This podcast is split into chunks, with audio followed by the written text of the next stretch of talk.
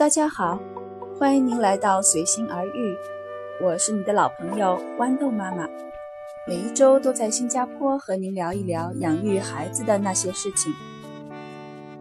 今天我们还是继续说一说孩子考试的那些事。前不久，我有一个同事的儿子刚刚考上了新加坡的重点中学来福士书院 （Raffles Institution）。这所中学。应该算是新加坡数一数二的学校了，所以啊，我们同事都在聊天群里面祝贺他。我在祝贺的同时，就顺便说了一句：“孩子的成功就是我们做父母最大的幸福。”真的是这样。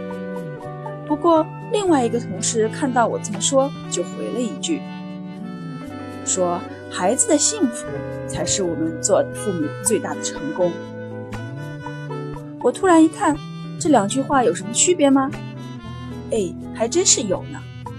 难道他的意思是说，孩子的成功不等于孩子的幸福吗？嗨，这个东西还真是不好深聊。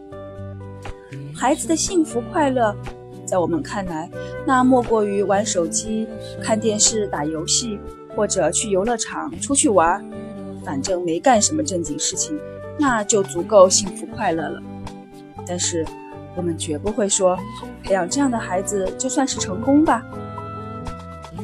在我们的现实生活里，成功都是有具体的标标准的，比如说考试考出好成绩，成为班上的尖子生，考上天才班，进入重点中学，某某比赛获奖什么的。只有达到这种硬性的指标。才能算是某种成功，做父母的心里才有所安慰。在新加坡这样一个社会里，考试成绩就成了众多标准或者指标里面最基本的一个。为了保证孩子的成绩好，父母们在课前课后都要给孩子加码。学习的补习班遍布在大大小小的商场里面，因为我们中国人的家庭。华文的孩啊，孩子的华文一般都比较强。有一次，我在一个群里面听说，一个一年级的孩子，华文已经学到三年级的内容了。在这种社会现实中，我们是不是会忽略了孩子内心的快乐幸福呢？去球场上奔跑追逐，去大自然远足吸收阳光雨露。那都是我小时候做的事情。回想我的小时候，我最喜欢就是和小伙伴们一起扮家家。过年的时候可以一起放烟花爆竹，和我的表妹表弟们一起下棋打牌。还记得我小学的时候，在学校参加了三年的合唱队，参加各种演出，还学习了当指挥呢。每当我沉浸在音乐和表演中，我就感觉到无比的快乐，那种快乐、幸福的感觉，我不知道现在有多少孩子内心可以感觉到。而这种内心的幸福感，一定是要拿奖吗？一定是要得名次吗？其实都不需要。一个还在童年当中的孩子。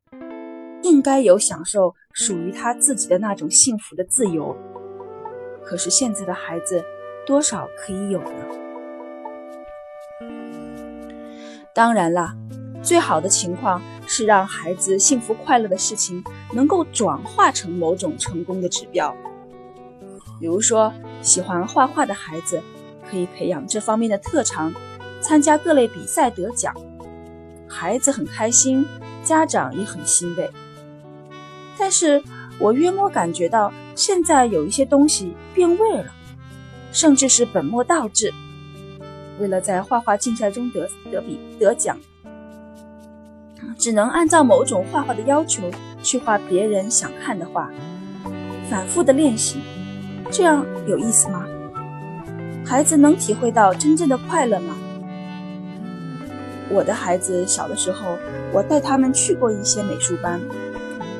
很多老师都是要孩子们依葫芦画瓢。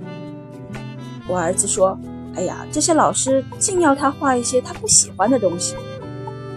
如果我没有想要我的孩子成名成画家，那我还是希望他能够自由的作画，去体会那种画画的快乐吧。音乐的例子也是这样。就在上个礼拜，我去了新加坡的雅马哈钢琴学校，准备看看孩子有没有什么适合的钢琴课。那你的工作人员立马就开始介绍，什么课是考级到多少呀？怎么练习呀？我立即就逃之夭夭了。说实话，音乐是多么美妙的东西啊！但是现在多少弹琴的孩子能体会到音乐中的快乐呢？我想很多都是被枯燥的技巧训练给赶跑了。同为父母，我当然知道，如果孩子只是瞎玩一通，没搞出什么名堂来，那可不是很可惜，时间都浪费了。孩子将来怎么办呢？等到要考中学的时候怎么办呢？还是老老实实把学习搞一搞，考出好成绩，考上个好中学。不说有多大的成功，总不能做个失败的小学生吧？其实我想，这个情况还跟中国挺相似的。这可能就是我们这个时代的孩子的悲哀吧。也难怪这么多人都不想生孩子。好了，这一期就聊到这里，感谢您的收听，我们下一期再见。